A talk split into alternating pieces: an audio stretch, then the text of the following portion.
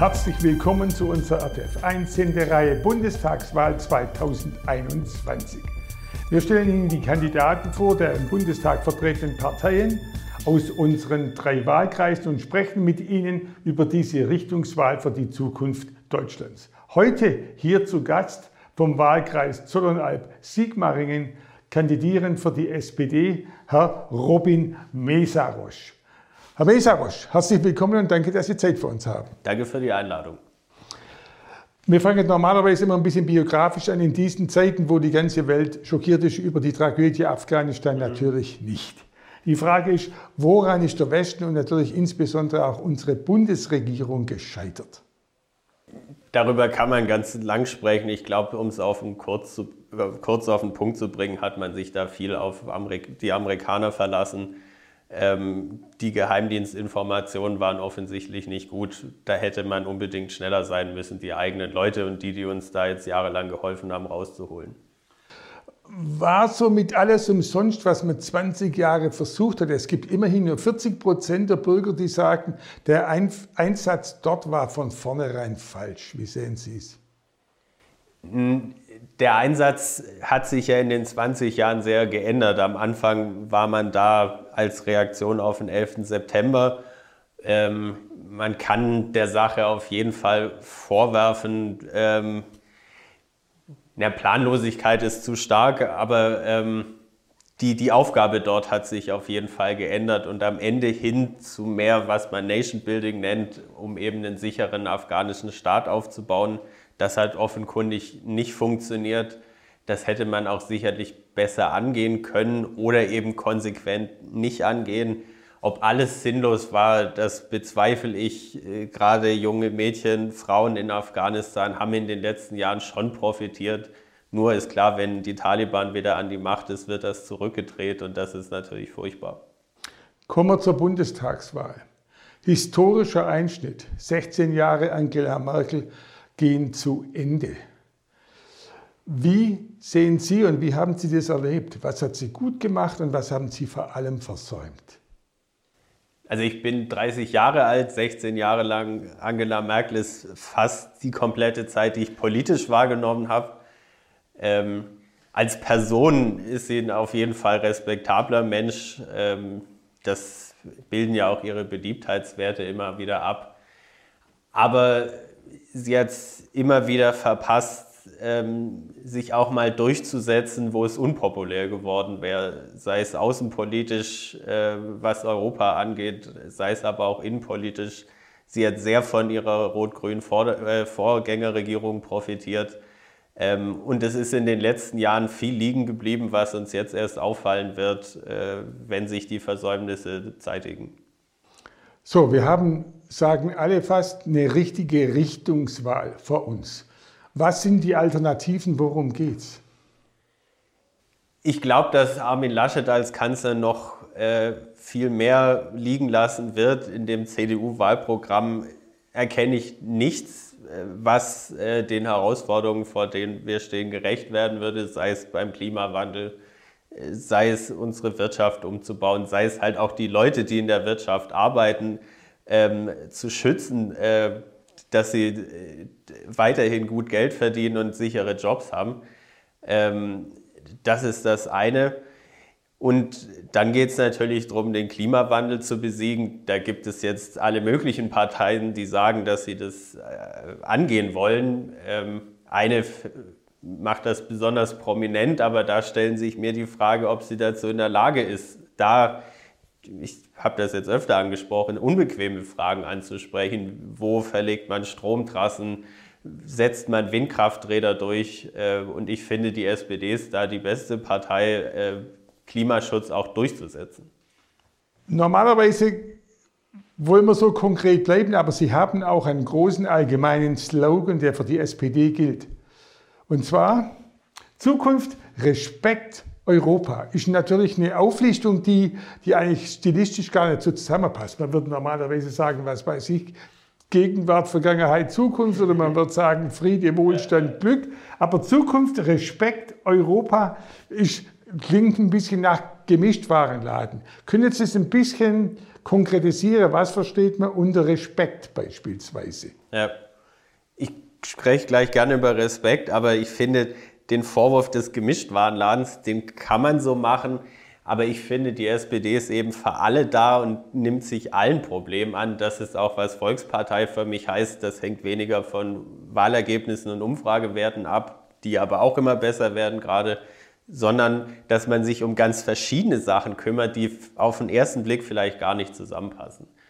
Und Respekt heißt für mich erstmal nicht, dass man auf Balkonen steht und klatscht. Das finde ich albern, weil es wirkungslos ist äh, Respekt heißt in den Tagen vor allem, äh, in der Zeit, die wir jetzt in Corona erlebt haben, dass wir ganz viele Leute im Jobs haben, die ohne die gar nichts funktionieren würde. Ob die jetzt Bus fahren, äh, ob die Pflegekräfte sind, ob die Erzieherinnen sind, auch Ingenieurinnen und Ingenieure. Ähm, das letzte Beispiel fällt da ein bisschen raus, aber das sind meistens Jobs, die ganz wenig verdienen und die unglaublich stressige Arbeitsbedingungen haben. Und Respekt heißt einfach, äh, dass die für die wichtige Arbeit, die sie machen, mindestens anständig leben können, mindestens ein einigermaßen stressfreies Leben verdienen. Dann natürlich Europa muss man sagen, da hat die Frau Merkel noch einiges geleistet und versucht zusammenzuhalten. Aber auch jetzt, wo noch vielleicht die Flüchtlingsströme aus Afghanistan anstehen in irgendeiner Weise, duckt sich gleich wieder alles weg in Europa. Es gibt alles bloß keine gemeinsame Linie. Was ist das Problem oder wie kann man Europa aus der Sicht der SPD besser machen? Also die Bilanz von Frau Merkel sehe ich da zwiegespalten. Da gibt es auf jeden Fall Verdienste aber große Reformen, die eben notwendig wären, damit es nicht so ist, wie Sie beschreiben, die haben in den letzten Jahren ja nicht stattgefunden. Und es führt aus meiner Sicht und auch aus der Sicht der SPD nichts dran vorbei, dass man äh, zu Mehrheitsentscheidungen kommt, gerade auch in der Außenpolitik, weil es nicht funktioniert, dass alle Länder äh, zustimmen müssen, weil dann kleine Länder eben auch zum Beispiel von China beeinflusst werden können oder das als Hebel benutzen, um sich äh, selber auch unangemessene Vorteile zu verschaffen. Deswegen äh, muss Europa effizienter werden, muss ähm, auch mit Mehrheitsentscheidungen unangenehme äh, ja, Entscheidungen treffen, die aber notwendig sind, damit wir vorwärts kommen. Kommen wir ein bisschen auf den Bezug auch zu Ihrer Person. Äh, ein junger Mensch, der sich der Politik zuwendet und natürlich von daher auch vielleicht die Perspektiven der jüngeren Generation im Blick hat. Corona, Klimaschutz und was Sie auch sozial alles ansprechen, kostet natürlich unheimlich viel Geld. Die Neuverschuldung dürfte aber aus Ihrer Sicht nicht so sehr zur Lasten der jüngeren Generation gehen, dass die in 20 Jahren gar keine Spielräume mehr haben. Ich, ich, sehe das anders als viele. Schulden haben einen schlechteren Ruf, als sie verdient haben. Das kann man in kurzer Zeit nicht erklären. Aber Schulden, die ein Staat macht, sind was ganz anderes als Schulden, die man privat macht. Ähm, ich finde, was für meine Generation viel schlimmer wäre, wenn wir jetzt sparen, weil unsere Straßen sind kaputt, äh, viele Schulgebäude sind nicht auf der Höhe der Zeit, die Technik fehlt in den Schulen. Ähm, unser Gesundheitswesen ist aus nochmal anderen Gründen unterfinanziert. Äh, für meine Generation ist am wichtigsten, dass wir damit dass wir da jetzt Geld in die Hand nehmen, weil wir können uns nichts davon kaufen, wenn wir in 20 Jahren Betrag X weniger Schulden haben, aber hier kein gescheites Bildungswesen, äh, keine gescheiten Straßen und kein schnelles Internet haben. Kann man sagen zu dem Stichwort Klimaschutz, dass da auch weil sie ein bisschen äh, für mich auch für den ländlichen Raum stehen, ja, dass es auch damit zusammenhängt, dieses Stadt-Land-Gefälle. Es ist relativ einfach, sage ich mal, ein schickes E-Auto in der Stadt zu fahren, auch strukturell. Auf dem Land ist das schon erheblich schwieriger. Haben Sie das Gefühl, dass der ländliche Raum von der großen Politik, insbesondere auch beim Klimaschutz, zu sehr vernachlässigt wird? Mm, also in vielerlei Hinsicht auf jeden Fall. Beim schnellen Internet, das hat man zuerst in den Großstädten aufgebaut. Bei uns auf dem Land gibt es Dörfer, da kann man nicht mit dem Handy telefonieren. Hat man kein brauchbares Internet zu Hause. Beim Klimawandel ist es so, dass man hier aufpassen muss, wenn man Autofahren teurer macht, führt das bei uns auf dem Land nicht dazu, dass weniger Leute Auto fahren, weil aus, in dem Dorf, aus dem ich herkomme, hat man nur das Auto und man muss ja trotzdem zur Arbeit, man muss trotzdem einkaufen. Und das Einzige, was dann passiert, wenn das teurer wird, dass Leute ärmer werden. Und das bringt dem Klima gar nichts und das ist ungerecht äh, den Leuten gegenüber auf dem Land, ähm, wo ja übrigens der Großteil unseres Wohlstands entsteht bei uns äh, in den Firmen. Und deswegen muss man da Lösungen finden, die auch fürs Land und für die Stadt passen. Und natürlich ist es so, Gesundheitsversorgung, noch ein letztes Beispiel, ist auf dem Land auch schwerer aufrechtzuerhalten. Da brauchen wir jetzt mehr Unterstützung vom äh, Staat und die haben wir auch verdient.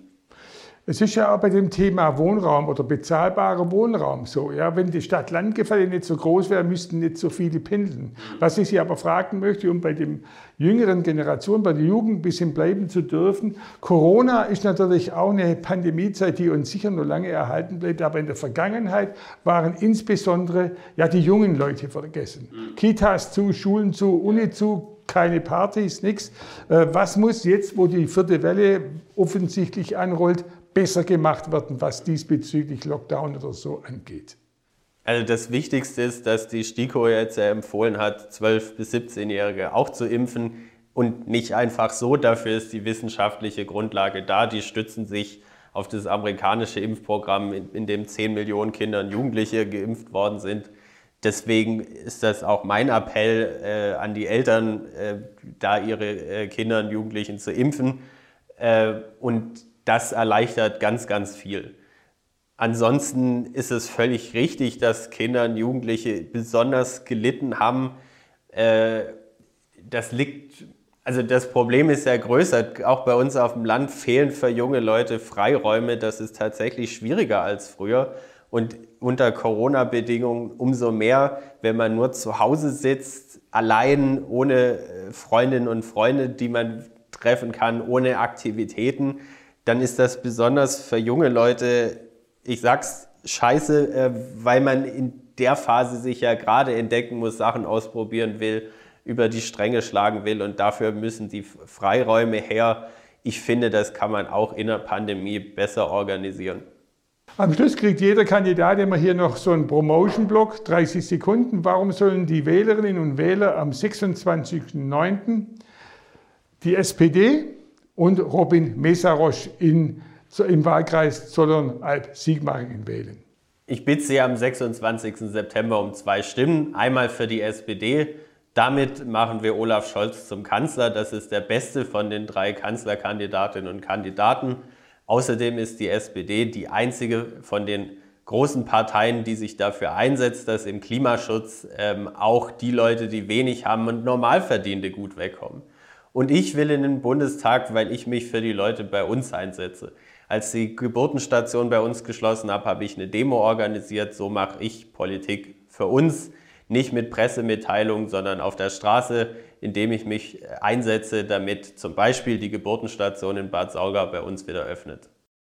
Herr Mesarosch, herzlichen Dank und ja, weiterhin die jugendliche Dynamik im Wahlkampf und verlieren Sie die Freude nicht. Auf jeden Fall. Vielen Dank.